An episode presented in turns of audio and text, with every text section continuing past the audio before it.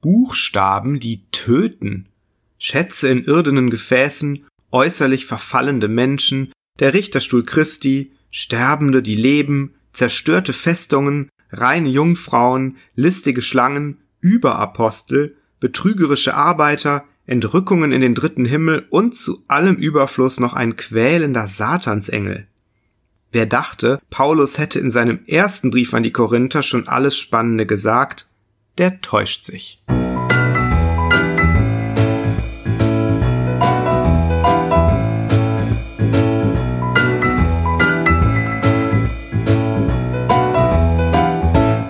Hier ist Bibel Plus, der Podcast rund um die Heilige Schrift und den christlichen Glauben. Und wir befassen uns heute mit dem vielleicht persönlichsten Brief, den der Apostel Paulus verfasst hat, nämlich dem zweiten Korintherbrief. Wir erinnern uns, in seinem ersten Brief musste Paulus die Zustände in Korinth vielfach kritisieren. Das Ganze muss so schlimm geworden sein, dass Paulus seine Reisepläne umgeworfen hat. Wir erfahren am Ende des ersten Korintherbriefs, dass Paulus eigentlich noch bis Pfingsten in Ephesus bleiben wollte, wo er offenbar mit großem Erfolg evangelisierte. In der Zwischenzeit schickte er seinen engsten Vertrauten Timotheus nach Korinth, um nach dem Rechten zu sehen. Dieser Besuch muss aber ziemlich verstörend verlaufen sein, so dass Paulus kurz nach Erhalt des Berichts von Timotheus nach Korinth aufbrach, um sich den Problemen und Angriffen persönlich zu stellen. An dieser Stelle ein Wort zur Vorsicht. Einiges über die Chronologie der Ereignisse, die wir hier zusammenstellen, ist Spekulation, nämlich soweit, wie die Bibel nicht ausdrücklich etwas darüber sagt. Wenn wir nämlich vermuten, dass Paulus erneut nach Korinth aufgebrochen ist, erfahren wir darüber in der Apostelgeschichte nichts. Allerdings schreibt Paulus im zweiten Korintherbrief in Kapitel 12 und 13, er werde jetzt zum dritten Mal nach Korinth kommen. Es ist also durchaus legitim, daraus zu schließen, dass der Apostel nach seinem ersten Missionsaufenthalt noch einmal in der Stadt gewesen sein muss. Diese Theorie wird zusätzlich unterstützt durch die Beschreibung in 2. Korinther 2, wo Paulus erklärt, er sei in Traurigkeit zu den Korinthern gekommen. Es ist unwahrscheinlich, dass er damit seinen ersten Besuch beschreibt. Aber auch der zweite plötzliche Besuch ist, soweit wir das rekonstruieren können, nicht zufriedenstellend verlaufen.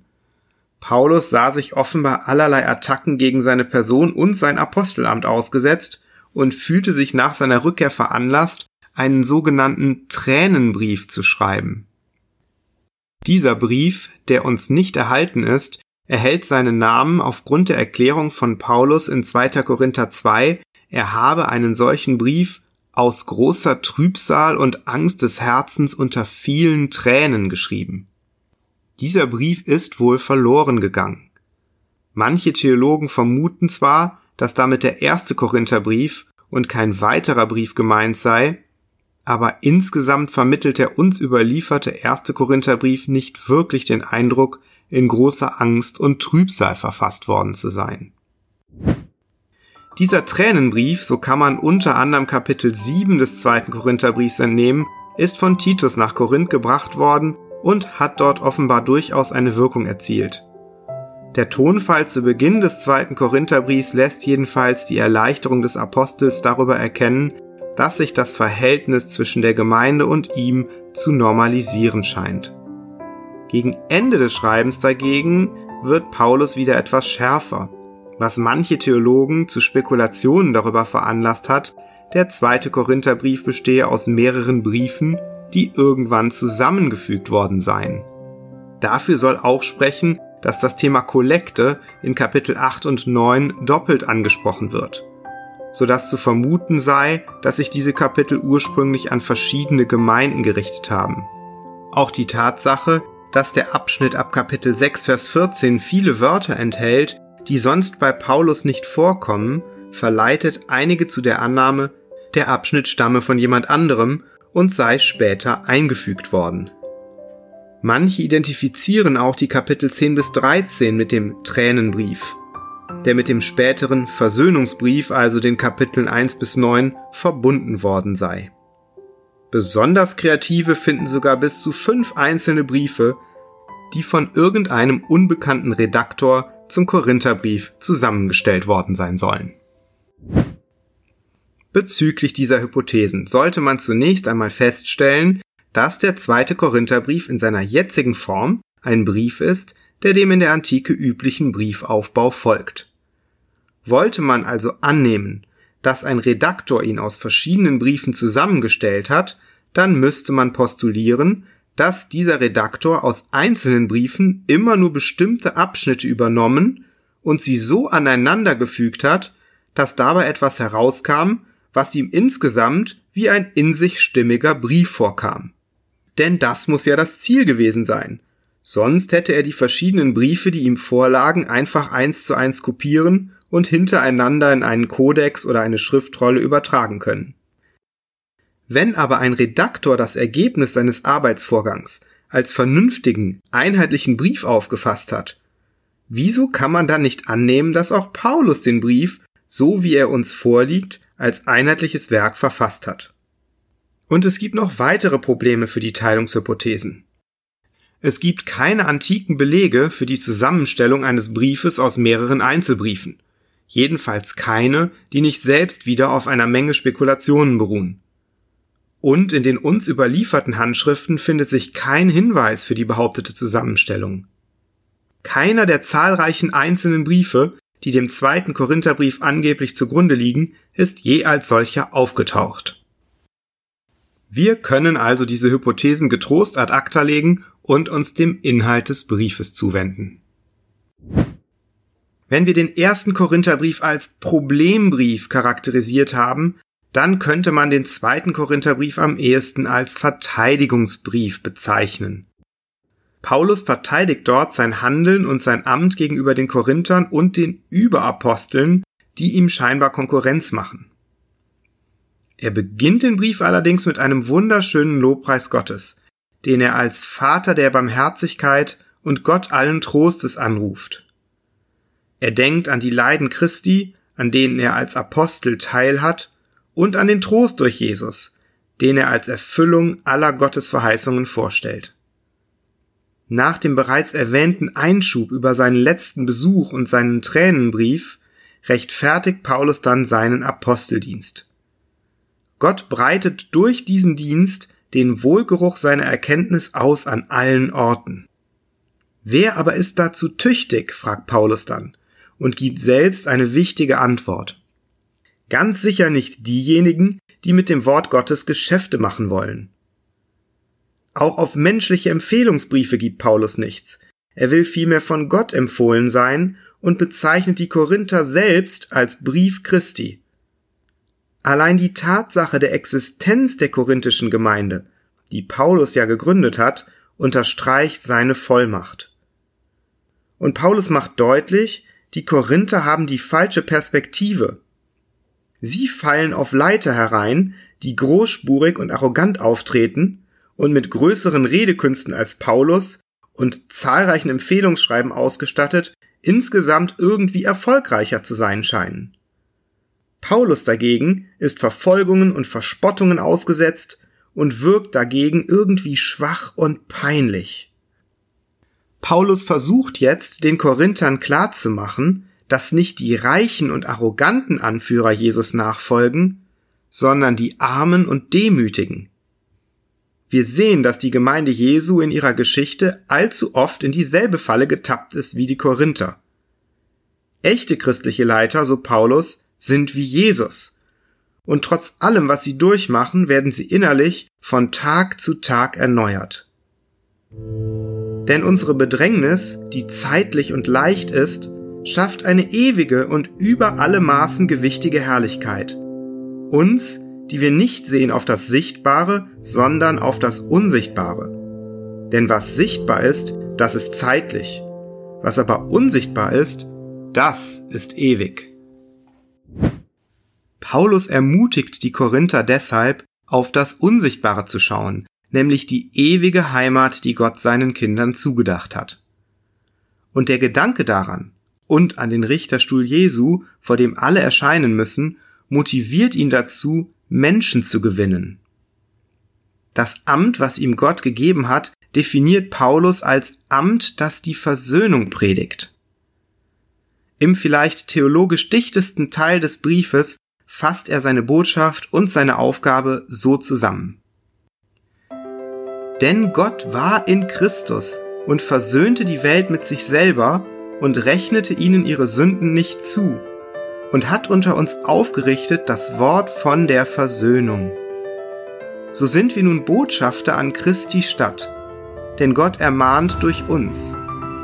Und so bitten wir nun an Christi Stadt, lasst euch versöhnen mit Gott.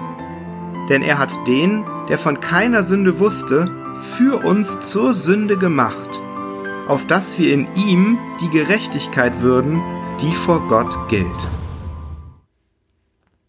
Über diese Botschaft sollte man wirklich länger nachdenken. Gott war in Christus, sagt Paulus. Jesus war nicht nur irgendein besonders schlauer oder netter Mensch. Gott war in Christus. Und er versöhnte die Welt mit sich selber. Das ist keine Botschaft der Angst, das ist eine Botschaft der Rettung. Die Welt, das ist ein negativ besetzter Begriff, der für die Feindschaft der Menschen gegen Gott steht. Und diese gottfeindliche Welt, sagt Paulus, hat Gott in Christus mit sich selber versöhnt.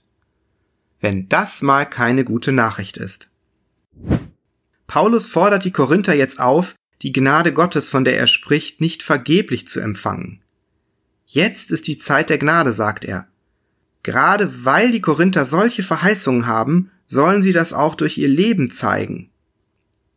Deshalb wollen wir uns von allem fernhalten, was uns in unseren Gedanken und in unserem Tun beschmutzt, und wollen in Ehrfurcht vor Gott ein durch und durch geheiligtes Leben führen. Das ist die Konsequenz, die Paulus aus der Versöhnung zieht. Und deswegen warnt er davor, mit Götzenanbetern gemeinsame Sache zu machen. Gerechtigkeit und Gesetzlosigkeit, Licht und Finsternis haben nichts miteinander zu schaffen. Und so haben auch Götzenbilder nichts im Tempel Gottes zu suchen. Wir aber sind der Tempel des lebendigen Gottes. Wie denn Gott sprach, ich will unter ihnen wohnen und wandeln und will ihr Gott sein, und sie sollen mein Volk sein. Darum geht weg von ihnen und sondert euch ab, spricht der Herr, und rührt nichts Unreines an. So will ich euch annehmen und euer Vater sein, und ihr sollt meine Söhne und Töchter sein, spricht der allmächtige Herr. Im zweiten Teil des Briefes, den Kapiteln 8 und 9, erklärt Paulus, dass sich das neue christliche Leben der Korinther durch Großzügigkeit auszeichnen soll. Liebe zeigt sich eben auch darin, für die Notleidenden da zu sein. Und auch hierin folgt Paulus seinem Herrn Jesus. Denn ihr kennt die Gnade unseres Herrn Jesus Christus. Obwohl er reich ist, wurde er doch arm um euretwillen, auf dass ihr durch seine Armut reich würdet. Viele andere Gemeinden beteiligen sich bereits an dieser Sammlung und Paulus möchte sicherstellen, dass auch die Korinther vorbereitet sind und ihren Reichtum mit den Geschwistern teilen, die Hilfe nötig haben. Denn, so der Apostel, einen fröhlichen Geber hat Gott lieb. Im letzten Teil des Briefes, den Kapiteln 10 bis 13, wird der Tonfall von Paulus wieder etwas schärfer. Hier setzt er sich noch einmal mit seinen Gegnern auseinander, die sich selbst empfehlen und die Gemeinde mit selbstsüchtigen Motiven und falschen Lehren verwirren. Paulus gibt uns hier nicht nur Einblick in die zahlreichen Schwierigkeiten, denen er als Apostel begegnet, sondern auch in besondere Offenbarungen, die er erhalten hat. Er berichtet, dass er vor längerer Zeit bis in den dritten Himmel und das Paradies entrückt wurde und dort unaussprechliche Worte hörte, die kein Mensch sagen kann. Diese Offenbarungen waren so gewaltig, dass Paulus einen Stachel ins Fleisch erhielt, damit er sich nicht überhebt. Wir wissen nicht, was das genau bedeutet, aber es muss eine schmerzhafte Erfahrung gewesen sein. Der Apostel bittet Gott nämlich dreimal, dass diese von einem Engel des Satans verursachte Plage von ihm weggenommen wird. Gott antwortet darauf aber anders, als er hofft. Und er hat zu mir gesagt, lass dir an meiner Gnade genügen, denn meine Kraft ist in den Schwachen mächtig. Darum will ich mich am allerliebsten rühmen meiner Schwachheit, damit die Kraft Christi bei mir wohne. In seinem Schlusswort kündigt Paulus einen weiteren Besuch an und mahnt die Korinther, sich selbst zu prüfen um zu erkennen, ob sie wirklich im Glauben stehen und Jesus in ihnen ist. So können sie verhindern, dass Paulus Strenge gebrauchen muss, wenn er mit Gottes Vollmacht wieder zu ihnen kommt. Im Ergebnis scheint der zweite Korintherbrief das Verhältnis zwischen Paulus und den Korinthern dann wirklich merklich verbessert zu haben. Während seines dritten Aufenthaltes in der Stadt, den er in seinem Brief hier angekündigt hat, verfasste Paulus nämlich den Römerbrief, in dem er ausdrücklich die Spendenbereitschaft der Korinther lobt, Grüße von seinen Gastgebern ausrichten lässt und auch sonst kein kritisches Wort über die Korinther verliert. So viel zum zweiten Korintherbrief, der allerdings nicht der letzte Brief ist, in dem sich Paulus verärgert äußert. Relativ heftig wird es nämlich auch im nächsten Brief, den wir uns anschauen wollen, dem Brief an die Gemeinden in Galatien. Ich hoffe, wir hören uns hier bei Bibel Plus.